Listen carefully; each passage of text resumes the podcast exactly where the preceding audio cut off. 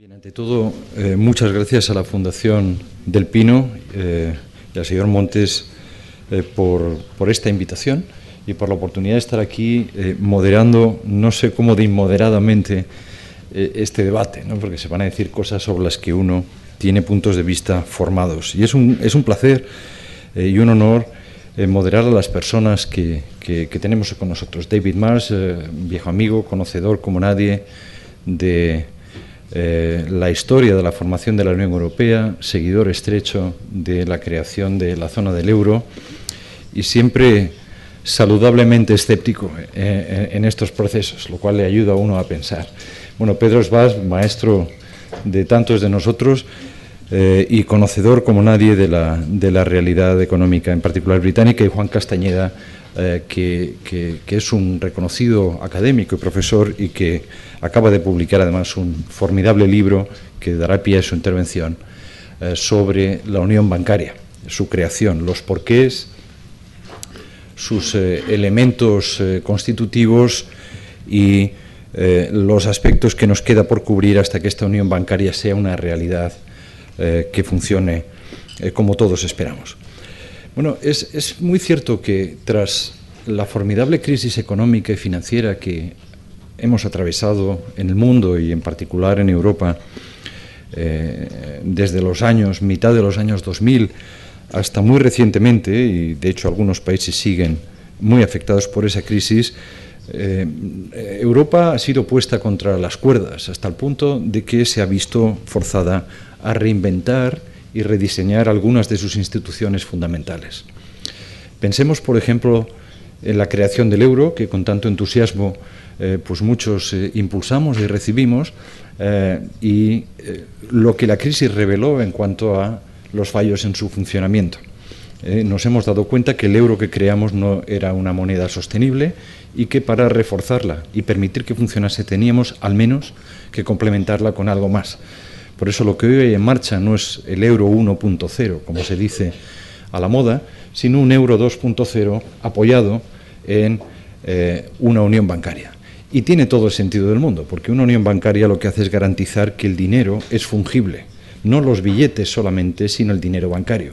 Y para que el dinero bancario sea fungible es necesario que todos los bancos estén sujetos a la misma regulación, que todos ellos estén sujetos a la misma supervisión y que además los depositantes estén sometidos a las mismas garantías y que en el momento en el que un banco llegue a pasar tales dificultades que tenga que ser resuelto o liquidado, que las normas de liquidación, es decir, que mueran de la misma forma, con independencia de cuál sea el músculo financiero de los estados en los que tienen su sede. Pues bien, todo esto es la unión bancaria y realmente eh, seguro que en el entusiasmo político que da lugar al acuerdo de creación del euro, este tema, por complejo, fue arrumbado en la esperanza de que eh, en el futuro no tendríamos grandes crisis y por lo tanto la unión bancaria no sería un asunto.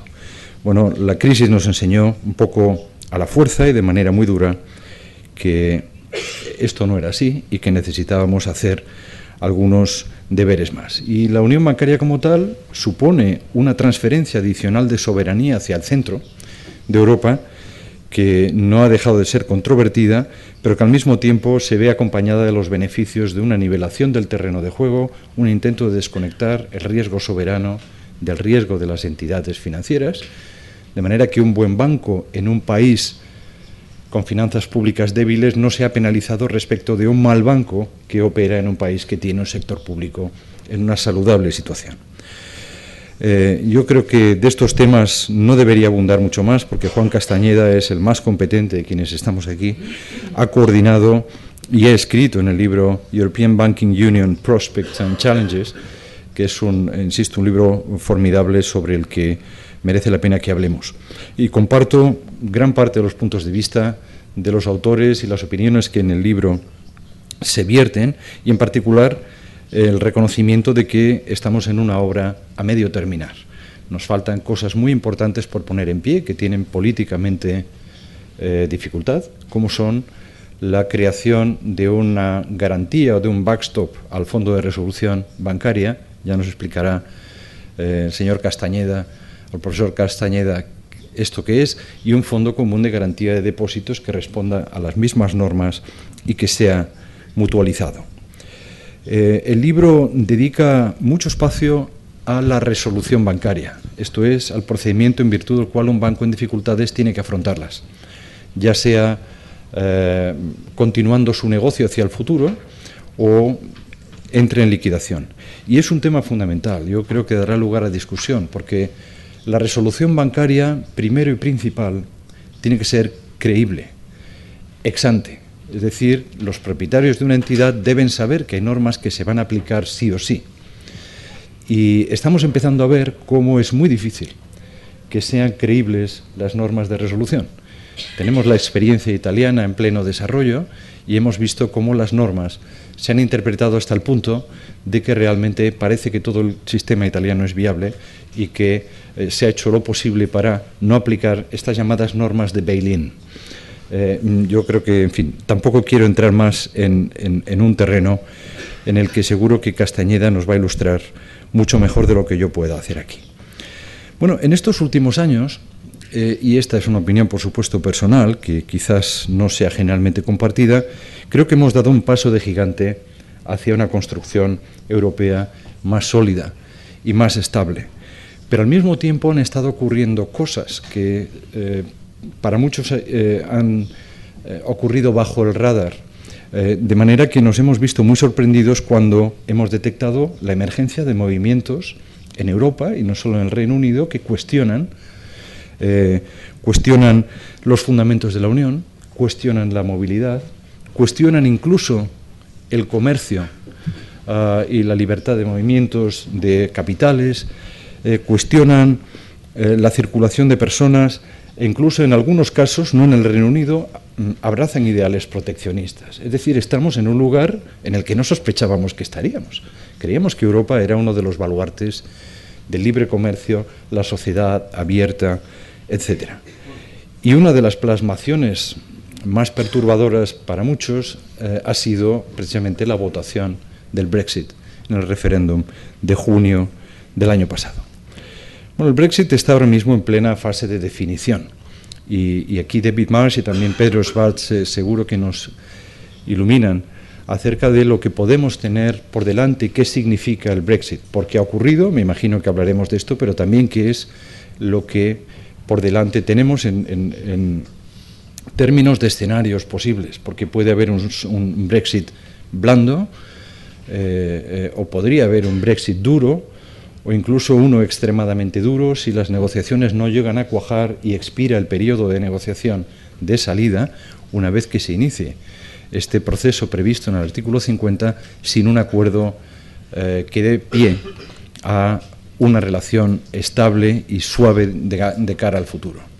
Porque imagínense lo que es negociar un acuerdo comercial con la complejidad que los acuerdos comerciales tienen, y esto solo es una de las negociaciones, en un periodo tan corto como puede ser dos años, en el cual se deben producir dos cosas, un acuerdo de divorcio, digamos, y un acuerdo de relación sostenida de cara al futuro. Son dos. Eh, entonces, eh, no es trivial eh, anticipar cómo esto va a cuajar. cualquiera que sea el caso, el Reino Unido es vecino, el Reino Unido es Europa, el Reino Unido es un país con el que deberíamos mantener la mejor relación por lo que representa y por su historia y por lo que contribuye culturalmente al conjunto de los países europeos. Entonces Europa se enfrenta a su vez a retos de cara al futuro, cómo enfocarlo sin uno de sus socios tradicionalmente más importantes, el Reino Unido, y por otra parte, ¿qué se debe hacer a este respecto? ¿Aceleramos los procesos de integración? ¿Vamos a una Europa a dos velocidades? ¿Disolvemos? Y esto es, eh, digamos, una, eh, simplemente una cuestión retórica, disolvemos la Unión como proyecto. Eh, en fin, yo, creo que eh, tenemos la obligación de pensar en todos los escenarios. está bajo estrés el modelo en el que nos hemos venido desenvolviendo durante tantas décadas y en este contexto global donde no solamente hay Brexit, sino hay Trump y hay elecciones en Europa afectadas también por el populismo, es fundamental plantearse el proyecto europeo bien como una gran oportunidad, que es la que muchos vemos en esta situación, de que Europa realmente trate de subir el tono y hablar en alto de los valores que auspicia y patrocina, como adalid del libre comercio, del multilateralismo, pero también reconociendo que hay distintas visiones de Europa dentro de Europa y que seguramente una sola velocidad no se acomoda al deseo de todas las poblaciones y que por otra parte Europa no hace muchas de las cosas que los ciudadanos le pedirían en materia de seguridad, en materia de defensa, en materia de migraciones, en materia de protección de fronteras, etc. Y aquí es posible entender al menos dos o tres velocidades en las cuales la mayoría de los europeos nos sentiríamos a gusto. Es mi opinión que la Unión Europea es hoy más necesaria que nunca, pero podemos someter esta opinión después a, contraste. Y ahora, sin más, eh, eh, digamos, sin más impuesto eh, cobrado sobre su tiempo, pues por, virtud de esta introducción que me han pedido que haga, dejo a los intervinientes que, tomen la palabra. Yo creo, en primer lugar, Juan Castañeda nos hablará y a continuación los otros dos participantes. Muchas gracias por la invitación.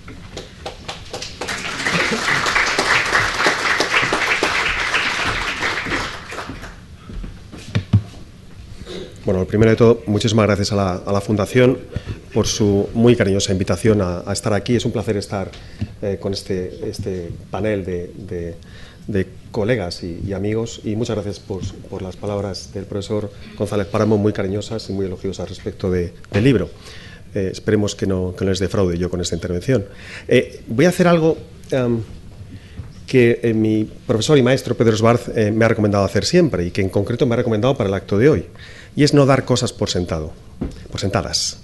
entonces, voy a poner unas transparencias sobre la unión bancaria, sobre lo que significa el origen, cosa que ya ha tratado en parte el profesor González Páramo, y pido disculpas por adelantado para aquellos que sepan más del tema, pero creo que es bueno que sepamos el terreno que estamos tocando y luego eh, podemos pasar a discutir algunos detalles. ¿no? Entonces, insisto, disculpen si algunos de ustedes ya conocen más del tema. El porqué, el porqué de la unión bancaria. En mi opinión, y esta es una opinión muy personal, no de todos los autores del libro, esto lo que refleja es un fallo institucional de origen de la construcción del euro. El euro eh, creo que como mínimo se puede decir que fue una construcción precipitada. En mi opinión, y por supuesto no tienen ustedes que compartirla, fue una construcción meramente motivada por motivos políticos. Es un proyecto de Europa, de integración económica, y la moneda iba a ser eh, un elemento motor muy importante en esa, en esa integración. Lo que se demostró es que las instituciones con las que nos dotamos entonces, en el año 99, eh, cuando surgió el euro, cuando se lanzó el euro, no eran suficientes para aguantar una crisis mediana, y, mucho menos, por supuesto, el cataclismo financiero que sufrimos eh, a finales de los años 2000 y la crisis posterior de deuda soberana. Entonces, es un reconocimiento de esas debilidades institucionales, que esta unión bancaria ha venido a paliar, al menos en parte, y en eso coincido con el profesor González Páramo. Sería como el euro, euro 2.0, eh, eh, sinceramente. ¿no? ¿Qué se quiere frenar en concreto? Eh, esta, esta, espiral negativa entre un, un, banco, un sector bancario o un banco en una situación bastante debilitada, que tiene que ser rescatado, porque no hay otra manera de hacerlo, eh, eh, por parte del Estado Nacional, del gobierno de turno. El gobierno de turno que a su vez se enfrenta a una crisis fiscal, que está sufriendo una recesión, tiene una carga una carga de impuestos que no logra recaudar lo suficiente para financiar los gastos públicos y que por tanto incurre en déficit y, deuda. Estos rescates bancarios lo único que hace es empeorar esa situación eh, eh, fiscal de los estados y se forma una especie de círculo vicioso de más deuda, más impuestos, más carga impositiva sobre los ciudadanos y más recesión, en definitiva, que al final perjudica la situación de los bancos. Con la unión bancaria se quería terminar, se quería al menos paliar en la medida de lo posible este vínculo entre, entre una banca con problemas y un estado deficitario. ¿no? Y por último, se quería también evitar que el colapso de una institución eh, financiera en un país miembro afectara de manera muy determinante a otros, a otros países miembros, el efecto contagio. Porque evidentemente en economías globalizadas y más aún dentro de la Unión Monetaria, eh, eh, las economías de, los, de todos los países, de los casi 20 países que forman parte de la, moneda única, están muy relacionadas, sobre todo en todo lo relacionado con moneda, finanzas, por la libertad, evidentemente, movimiento de capitales. por tanto, esta es una de las ideas fundamentales que quería transmitirles yo hoy aquí y que creo que se refleja un poco en, el libro, y es que la unión bancaria es una especie de solución a la ausencia de un marco constitucional mucho más reglado, como podría ser un Estado moderno, un, Estado federal europeo o una unión fiscal, como algunos la llaman. Lo que estamos haciendo es poner siento ser demasiado rotundo, poner parches a medida que vamos sufriendo crisis. Pero lo que tenemos que tener claro es que, al menos desde el punto de vista de la historia económica, y no me meto aquí en análisis normativos, sino positivos, no ha habido ninguna unión monetaria, ninguna en la, historia que al menos yo conozco monetaria, que, haya sobrevivido sin un Estado que respalde la moneda. En los sistemas modernos, ¿eh? hablo. No ha habido ninguna. Ha podido durar un experimento de 10, 15, 20 años, pero al final tiene que haber un Estado, por la banca tal y como la concebimos actualmente, que respalde esa moneda. No hay otra cosa que la respalde. No hay contenido metálico ninguno, no hay oro, no hay plata, eh, nada en absoluto. Por eso lo que digo es que esto es una especie de parche bien intencionado y sin duda eh, eh, será, será un paso más adelante en esa, en esa ausencia de otro marco institucional más, vamos a decir, supraestatal. Em, ¿En qué consiste la unión bancaria? Bueno, como decía el profesor González Páramo, y lo ha dicho, seguro que lo, va a decir mucho, lo, habrá dicho mucho mejor que yo, eh, consiste en crear un mercado de servicios bancarios común en la Unión Europea, en principio, con una regulación y una, supervisión comunes. Es decir, las mismas reglas del juego para todos los bancos estén donde estén, lo que eh, desde mi punto de vista tiene bastante sentido. Eh, además, se crea, eh, bueno, se crea, se confieren, se traspasan las, las competencias de regulación y de supervisión a una escala supranacional, a una nueva oficina que les comentaré ahora, que está en Frankfurt. De esta manera, aproximadamente, si no me equivoco, alrededor del 80% de los bancos en el área euro pasan a ser supervisados por el Banco Central Europeo en lugar de como tradicionalmente se había hecho los bancos centrales nacionales. Es un cambio muy, muy sustantivo, desde luego que lo es. ¿Cuáles son los elementos comunes de la unión bancaria para todos los países de la Unión Europea? Todos, ya sean del área euro o no. Eh, aquí incluyo, por, supuesto, el Reino Unido. Eh, en primer lugar, todos tienen que adoptar unos requisitos comunes de capital, todos los bancos. Estos requisitos comunes vienen dados por una normativa internacional que se aprobó en Basilea III y el modo en que se articulan, el modo en que se implementan y la periodicidad viene determinada por una nueva autoridad bancaria eh, europea. Por tanto, ya no es una decisión nacional, sino una decisión supranacional para todos los países de la Unión Europea. Y en concreto, el modo en que se ha regulado y se ha articulado legalmente la unión bancaria ha sido a través de una nueva directiva europea, por tanto, cito, de recuperación y resolución bancaria, que hace muchísimas cosas y ahora les diré un poco las instituciones nuevas que se han creado a partir de ella. Pero en concreto, lo fundamental que hace es recoger eh, una, aportación que ya se había hecho en muchas otras, muchos otros países, a nivel académico, a nivel práctico también, que es que los bancos escriban de antemano una especie de testamento vital. Es un poco lo que nos comentaba el profesor eh, eh, González Páramo anteriormente qué se debe hacer con mis activos, con mis pasivos, con mis pasivos, una vez que me encuentro en una situación en la que el banco debe, debe resolverse, como se dice en inglés, que es debe liquidarse, por ejemplo. ¿no? ¿Qué activos deben ejecutarse eh, primero? ¿A quién tengo que pagar yo primero las, las deudas? Esto es mucho más difícil hacerlo en un momento de crisis que las cosas se tienen que decidir en cuestión de horas, no de días, sino de horas. ¿Por qué no articularlo previamente, con todas las dificultades que esto tiene, se acuerda con el regulador y luego se sigue, en la medida de lo posible, este plan establecido por de antemano. ¿no? Pues esto es una obligación que ahora tienen todos los bancos de, la Unión Europea y sin duda, insisto, es un, paso, es un paso adelante. ¿Cuáles son los organismos que se han creado, en este caso ya, para la eurozona? El resto de países de la Unión Europea pueden adherirse a ellos, pero esto en principio es obligatorio para los países de la eurozona. Bien, esa directiva que les comentaba ha creado el Mecanismo Único de Supervisión Bancaria para los llamados bancos grandes o transnacionales. ¿Qué es lo que antes yo le comentaba? Antes los bancos españoles venían regulados y venían supervisados eh, eh, por, parte del Banco Central, el Banco de España, por la calle Alcalá. ¿no? Ahora ya no. Eh, gran parte de estos funcionarios han sido traspasados, trasladados físicamente incluso a, Frankfurt y, la mayor parte del sistema financiero español, como de todos los estados de la Unión, del área euro, van a ser supervisados por un único regulador que está, que está en, en Frankfurt. Lo mismo se ha hecho respecto a el caso de que, en caso de que haya una crisis de un banco y haya que administrarlo, haya que eh, facilitar que, ese banco sea resuelto o liquidado de manera ordenada, ya no lo va a hacer tampoco la autoridad nacional. Lo va a hacer una junta única de resolución, que se llama, a partir del llamado mecanismo único de resolución bancaria. ¿Qué quiere decir? La decisión de cierre o de ayuda a un banco se va a tomar de manera ahora ya eh, única, homogénea, eh, por parte de la Unión Europea de una nueva institución y no ya por el Estado-nación como antes. Con eso, eh, insisto, se quieren, se quieren eliminar esos sesgos de cercanía entre el Estado, eh, el Estado y el banco que pueden hacer que, digamos, y voy a intentar ser lo más eh, moderado posible, que se tomen decisiones no, muy bien no, muy bien intencionadas para el resto de la, de la, economía y sí para ese banco en concreto. ¿no? Persigamos intereses generales, es lo que en definitiva les estoy intentando decir.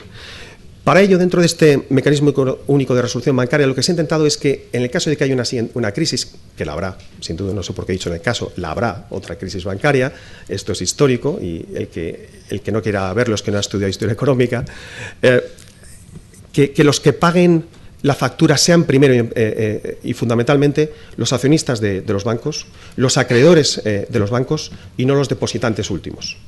Para ello, lo que se ha dotado, o se está dotando, es un fondo eh, bancario de alrededor del 1% de los depósitos garantizados para que, en ese caso, sea más fácil que, se puedan devolver las cantidades adeudadas a los depositantes sin recurrir a, mayores impuestos, a mayor deuda pública, a que todos paguemos los, riesgos, excesos de riesgos ah, que se han desarrollado en el sistema. Y, por último, hay otra pata, si se me permite la expresión, de la unión bancaria que no siempre se pone de manifiesto y que es muy importante. Eh, los bancos centrales, desde su creación, pero desde luego los modernos, desde el siglo XIX en adelante, la Reserva Federal es un ejemplo, en el siglo XX, proveen de liquidez de manera extraordinaria a los bancos en caso, de, en caso de crisis. Es lo que se llama prestamistas de última instancia. Esto es fundamental para contener una crisis de, de iliquidez y que no se convierta en una crisis de insolvencia. Hay veces que los bancos tienen un activo perfectamente saludable, pero sus activos no son suficientemente líquidos o realizables como para devolver dinero a sus depositantes en muy poco periodo de tiempo. ¿Y por qué no pedir dinero al, Banco Central eh, eh, siempre y cuando tenga uno como garantía activos reales o activos financieros sólidos. Esto es lo que hacen los bancos centrales modernos. En el caso del área euro, esto es muy importante saberlo, aún es una competencia nacional. Lo hacen los bancos centrales nacionales, siempre y cuando el Banco Central Europeo no objete. Bueno, aquí ya tenemos un, un conflicto de intereses, que algunas decisiones se han centralizado, otras siguen estando de manera ejercidas de manera descentralizada y desde mi punto de vista esto puede dar lugar a, problemas en el futuro. Eh, una, cuestión importante, esto es un proceso. El euro 2.0, como decía el profesor González Páramo, es un proceso. Eh, eh, no se finalizará la dotación de este fondo que les decía hasta el año 2024, la implementación de toda la, de toda la regulación. Entonces, Dios quiera que no tengamos una crisis antes de entonces, porque no estaremos, eh, estaremos más preparados que antes, pero no estaremos completamente eh, preparados. Y desde luego, el examen a lo, que yo les, eh, a lo que les comentaba el profesor González Páramo del contenido del libro, que desde luego, insisto, es un avance, vendrá dado con la siguiente crisis. El compromiso realmente político de los Estados miembros a, conseguir estos, estos nuevos procedimientos se verá realmente con la, con la nueva crisis. ¿no? Y aquí tienen ustedes más información, perdonen que incluya publicidad, eh, sobre el libro. Realmente, realmente, sí, realmente el, motivo de beneficio propio es muy escaso, les he de decir. Eh, pero bueno, si quieren ustedes saber más sobre el libro, ahí lo, ahí lo tienen ustedes. Y muchísimas gracias por su paciencia. Gracias.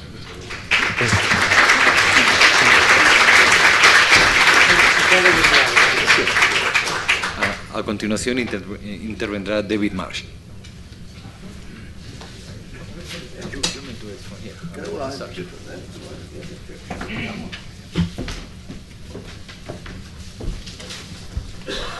Thank you very much, uh, Jose Manuel. Also, thank you very much indeed for the foundation for inviting me here. I've been very impressed by the foundation, also the really palatial buildings that you have here. I said this seems to me like Buckingham Palace, and I was told indeed that Prince Charles has been here and feels very much at home. Now, I have been coming to Spain for quite a number of years, and my first visit to Spain was way back in 1972, but I'm afraid my knowledge of Spanish has not progressed much beyond the rudimentary, so I will be speaking to you in English, which I hope is okay, because I know one of the ideas behind the foundation is to promote the use of Spanish in uh, international parlance, which I'm very much in favour of. But if you forgive me, I will speak in English. I came, first of all, when I was hitchhiking in Spain with uh, a young lady who's now my wife. And of course, this was in the days of General Franco. And I thought one really good thing about dictatorships is that they make the trains run on time. So we went to a youth hostel in the Pyrenees. And I waited on that day 11 hours for my train. So I'm afraid I lost my faith in dictatorships uh, from that day. So I will speak to you uh, on four different issues. One is the situation in Britain after the vote that was referred to. The second one is some historical thoughts about the progress of monetary union and the links through to banking union. Um, the third point is the uh, effect of the vote that we had last year on the City of London, because that is one of the issues here, and also competition with other financial centres. And the fourth point is what might happen next in, in the future. Uh, first of all, one should say about the, uh, the British vote that a great deal of this was a boulevard of miscalculation and error. There was very little planned about this vote that we had last year. David Cameron, who was the Prime Minister, um, chose the idea of a referendum in, in January 2013 really to try to overcome some political divisions in his own party and within the country as a whole. He didn't actually expect to hold the referendum. It was a political device because it was very unsure that the coalition partner of the time, the Liberal Democrats, would support this. Mr. Cameron was surprised to win the election in 2015 with quite a large majority, uh, and allowing him to hold the referendum. He expected clearly to, to win the election. The, the people who did win the election expected to lose, and they did not expect Cameron to quit straight away. And Boris Johnson, for example, the, uh, one of the leaders of the Brexit campaign, who's now our foreign minister, uh, he used to be a journalist like myself, and I would really never trust a journalist in a high position of power. Um, Mr. Johnson felt that he would lose the election, lose the referendum, he would go into the wilderness and would seek to become the leader of the Tory party from the wilderness. He never thought he could possibly take on any powerful position. Uh, and so there's a concatenation of different uh, circumstances leading to this vote. Um, I voted to stay in, not because of some overweening love of the European Union. Uh, my friend Jose Manuel has described me as a skeptic, but I think a, a friendly skeptic. But I, I, felt that it would be uh, useful if Britain tried to reform the European Union from within rather than from the outside. Many of my friends who are also government ministers and people with some experience have told me it is impossible to reform the European Union either from the inside or from the outside. But I felt it was possible, and therefore I'm sorry uh, that we are leaving. Uh, on the other hand, I don't think it's going to be an immense catastrophe. It will be extremely difficult. It, it reminds me a little bit of that uh, general, the Austrian general in the First World War, who said to the German general, the situation in our army is catastrophic but not serious. So, I think the situation in Britain is serious but not, but not catastrophic. So, that's all I will say for the moment about the conditions of the referendum. The second point, um, monetary union. Um, as Juan has said, this is clearly an unfinished project, and I have indeed done a lot of work in studying this over the years. um, Jose Manuel mentioned this, I think we first got to know each other when I came to see you at the European Central Bank maybe 10 years ago. Uh, I, I, I was a journalist up until about 21 years ago. I'm the sole non-economist uh, amongst the panel. I studied chemistry at uh, university, so my craft is alchemy basically. It's, uh, it's turning uh, base metal into gold, which of course is what central bankers do. And, uh, uh, and, and so I, I, always had a very inquisitive eye about this. There's an interesting story about this. it was mentioned before by Juan that there's been very few monetary unions in history that have subsisted uh, without a state backing. Uh, states are very important, very useful, particularly when things go wrong. And Eddie George, who was the governor of the Bank of England in the 1990s, when Britain was making up its mind about whether or not we should join the monetary union that we knew was going to take place in 1999. Um, he did ask his colleagues at the Bank of England to draw up a historical study of which monetary unions since 1707, since the Scottish uh, English Union, which, referen- which uh, unions had survived without a political union. And the colleagues at the Bank of England, they worked very hard for a couple of days to work out all the historical precedents. And they found out that out of the 30 or 35 that they studied since 1707, really none, apart from the one I think between um, Luxembourg and uh, Belgium. Apologies to the Luxembourg ambassador. Um, there was a, this was sui generis, and the other one was maybe Switzerland and Liechtenstein. Very few uh, had subs- we, we, we know about the uh, Latin Monetary Union or the Scandinavian Monetary Union. Very few had actually survived without a political union. And Mr. George was so shocked at this, um, he wanted to keep a very neutral position. So he said to his colleagues, lock this away in the drawer, don't ever let this become public knowledge. It will make it, it look as though Britain is taking a very skeptical line about this. So this never became a public document. But it does show the historical precedents for a union without a political union are, are not very good. And so uh, the money that was created in 1999 has always been in search of a state. And if you're somebody like Tommaso Padoa who was one of the founders, the intellectual founders of the monetary union, um, he of course did say we want a real crisis to bring us to the point that we will turn the monetary union into a political union. Well, we haven't quite had a crisis big enough or powerful enough to achieve that. And I'm still rather sceptical whether we will have a, a real political union in Europe. The only thing that could change it would be an external shock. And it could be that Mr. Trump actually is the last hope of Europe. Because it could be that Mr. Trump will be, if you like, to the European Union what the Soviet Union was to NATO, to, to drive the countries together.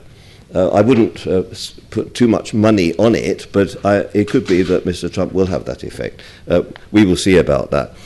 We're talking about banking union, and of course, it was always a prime problem of the monetary union that banking a union was not attached to it. And a couple of my friends uh, who've written a book about this, David Green and Howard Davis, uh, both come from an academic background. Howard Davis is now the chairman of the Royal Bank of Scotland. Uh, it's not his fault that the bank has made seven losses in a row. It's now owned mostly by the, the taxpayer. They wrote a book about this maybe 10 years ago, and it showed that if you set up monetary union, which was likely to lead to bubbles, it was likely to lead to credit expansion in some countries being really quite out of hand and credit expansion in other countries being relatively low. It was almost certain to, to cause banking problems. It was an act, I think, of criminal negligence not to have a banking union to be set up at the same time because you knew that something really bad was going to happen because of these bubbles that would be building up. And many um, central bank governors were aware of that. If you read the, the book by Harold James, another friend of mine, uh, Professor Harold James from Princeton University, he has explored all this because he was able to acquire the uh, tape recordings of the Delors committee. Um, Jose Manuel, you will know about this because all the records are stored at the uh, ECB. And of course, the, not only the Delors Committee, but also the Central Bank Governors Committee meeting in the 1980s and the 1990s, they were always aware that there was a need for a banking union, bank, pan-European banking supervision. Alexandre Lamfalussy, who, who set up the European Monetary Institute, the forerunner of the ECB, they all knew that. There's many instances which showed that it was the Bundesbank who was very skeptical about the idea of combining the two forces of uh, monetary policy on the one hand and financial policy on the other, that there might be a conflict of interest. And so it was nearly always the Bundesbank that vetoed the idea of putting banking supervision and monetary policy under the same roof. Um, we have now got to that stage, as Juan has mentioned, because of the crisis. Um, it has been, I think, uh, a, a, an avoidable and also a predictable crisis in Europe. I think it was absolutely predictable uh, that uh, we would have a crisis, not perhaps quite as bad as the one we've had. Uh, I would say again, it was an act of criminal negligence that the politicians, in particular, uh, who were charged with setting up that edifice, didn't be, they were, not more aware of that. There's been immense pain, immense hardship. People have committed suicide, businesses have been lost, some of that output will never be recovered. Um, and, and this has been, I think, a very painful uh, part of Europe's history. Now, you can have banking crises without monetary union. We in Britain know about that. You don't have to have monetary union to encourage a banking crisis. So I'm not blaming everything on monetary union. We British are quite capable of making a complete mess of things without having uh, monetary union to blame. But I'm, all I would say is that this was a crisis that could have been at least mitigated had banking union been present from the beginning. We have now got there, but as Juan has said, it's going to take quite some years to fulfill this, and one does wonder whether Europe has got enough time. This is a problem of sequencing. Uh, France, I think, would like to have a banking union set up first, and then a fiscal union, and then ultimately a political union. Germany says, let's have a political union first, whatever that is.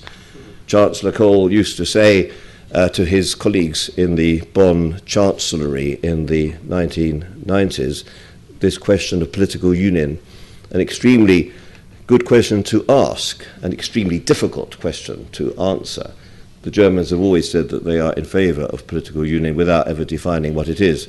But whatever it is, the Germans would like to have it uh, and then move towards uh, a fiscal union and then a banking union with a proper fiscal backstop, with a proper mutualisation of debt. The French would rather like to do things the other way around. So we will see uh, who wins on that. But the, the fiscal backstop, I think, deposit insurance across Europe is necessary to complete the, the banking union. Now, what about uh, the uh, British withdrawal. I don't like the word Brexit because it's a bit of an ugly word, and I still stick up for the purity of language. So the British departure from the European Union, it will be a very messy business, I'm afraid, and, and there is a chance, perhaps a 30% chance, that Britain will leave the European Union in 2019 without a deal. Um, as was said by our previous speakers, uh, this is not just, uh, Jose Manuel, you said that this is not just a divorce, it's also setting the framework for the future. Now, I've not, uh, up, up to now, been unfortunate enough to be divorced, although my wife does threaten me from time to time. But I do know that in divorces, um, normally the lawyers get very rich, and the two sides that move apart get much poorer. And I'm afraid to say that's going to be the same here. I really do think that. I don't think it's going to be very good for either part, either uh, we who are departing and those who, re- who remain behind.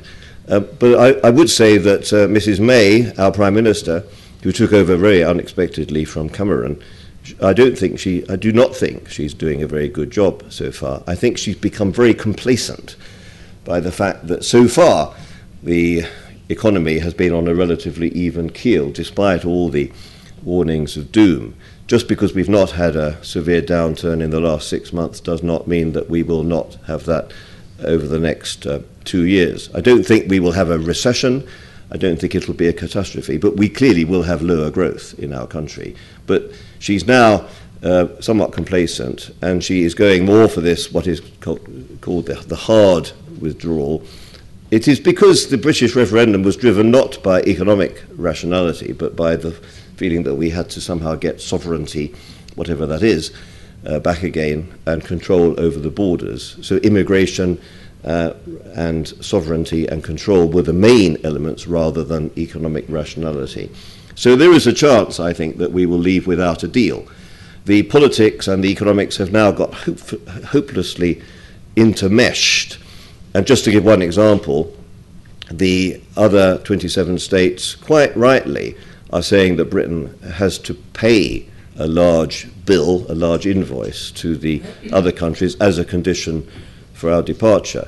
There's all sorts of money that has not been paid but has been pledged. There are commitments in the European Union, 240 billion euros worth of commitments in the budget, which has not been properly accounted for. Part of this is actually our own fault. We've had a series of very good British diplomats uh, in Brussels, the so called uh, UK uh, representatives in Brussels. There have been 12 of them so far.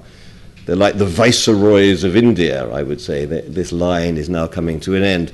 And they have always successfully, over the years, managed to lower our contribution, but made big promises about the future, which we British have, are not able to achieve. So part of the exit bill, which Monsieur Barnier would like to pledge 60 billion euros, part of that is the, uh, the pledges which have not been accounted for. There are other parts which are the pensions of the UK bureaucrats in Brussels and shares of projects and so on. There is a big exit bill to be paid. And uh, Mr. Barnier, backed by some of the other countries, are saying that this exit bill has to be settled. At least uh, there has to be an agreement on it before we can then go on to the next stage of working out the, the trade arrangements. So a lot of this could become very nasty, very ugly, but very bloody. And there is a chance that we could leave without a deal. Um, the City of London does depend on all sorts of very complicated arrangements with the rest of Europe. And we cannot simply go to the World Trade Organization rules as a default. That will not help us at all because financial services uh, are not at all well covered by the rules of the WTO. Uh, we would be covered uh, somewhat for manufacturing, but not for services. So that would actually not be um, a very favourable thought at all. Um, my final point is about what will now happen. The City of London is an extremely important part of the British economy. It's not quite as important as many people think, but it probably accounts for 8 or 9% of all the tax income. It, it drives a lot of economic policy to the extent that this is the richer part of the UK. It's a home for a lot of investment from abroad. Chinese uh, banks, Chinese entities are still investing a great deal in the UK, partly because they are uh, worried about instability in the rest of Europe, and partly because they already have some very large holdings in the UK which they want to add to. But clearly, there will be jobs lost in the City of London because these passporting rights that the banks have will now be no longer there. Um, the so-called equivalence, uh, which will give us some kind of way of doing business elsewhere in the EU. This is a very patchy, very imperfect system. We will have to have lots and lots of separate deals to help us to still maintain our position in financial services. If you add everybody up that is employed in the City of London in financial services, it's a very large figure. This includes all the people who work in back offices, the people who work in receptionists, the people who work uh, cleaning the offices and so on. It's 500 to 600,000 people. So, roughly as many as there are in Frankfurt. You could say the very wide definition. And I reckon that maybe one tenth of those people will be affected in some way to a greater or a lesser extent by the British withdrawal. I think we will invent other things to do. The City of London has done that, but there will be some perturbations and some dislocations. One of the uh, problems for Europe is that there is no one single competing financial centre. If we were being logical about this, we would make Paris the financial centre of Europe because it's got the wherewithal, it's got the strategic thinking. It's got the offices. I see they are thinking of building another seven skyscrapers in La Défense to cope with the influx of bankers. It's already got some very powerful positions there. HSBC, the British bank, which is the biggest capitalized bank in Europe, uh, has got, of course, a large operation there and has already announced it will be moving uh, 1,000 jobs there. But of course, Europe does not follow very logical lines, and there is going to be some competition between Frankfurt and Paris, and to a certain extent Madrid and Milan and Dublin, Amsterdam, and so on. Um, and all of those centres, in different ways, will profit. I'm quite bullish about Madrid. I think uh, Spain has done very well uh, to cope with all this pain that you've had in the last few years, and you now deserve some rewards. I also think that areas like uh, Latin America, like Islamic banking, um, links with uh, emerging markets in general could be a very strong point for Madrid. But there will be no one centre that somehow takes London's crown. And I believe in 10 years, London will still be the biggest financial uh, centre in Europe, but there will be other competing centres. very likely what will happen is that the other centres, they will raise their status in quality, not so much in terms of the quantity of staff, but the quality of staff and the, uh, the functions that people carry out in these different centres will be upgraded compared with uh, what is happening now. But I don't think there'll be a massive exodus. You also have to move around the capital, and that's sometimes more important than moving around the people. The capital is sometimes in the wrong place, and it will take several years to, to cope with that. So I think um, everybody may benefit um, from this perturbation. There will be some winners, some losers. Uh, the benefits will be spread fairly loosely. My overall point is that growth in our country and in uh, Europe as a whole will be somewhat lower than it would otherwise be as a result of this referendum decision. So I'd like to leave it at that. I'd like to leave it on a fairly factual note. Thank you very much for listening, and I look forward to the questions. Thank you.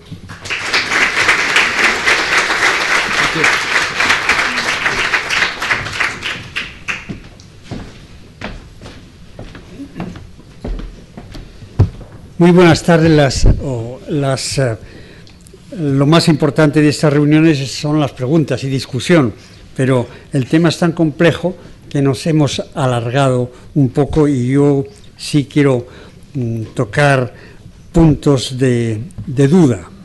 Eh, estoy acostumbrado a ser la bruja mala eh, del cuento de la bella, del bello euro durmiente. Y desde el principio me pareció que era una decisión precipitada, una decisión que no era el momento de tomarla y creo que la prueba de ello es lo, difícil que está siendo la situación actual.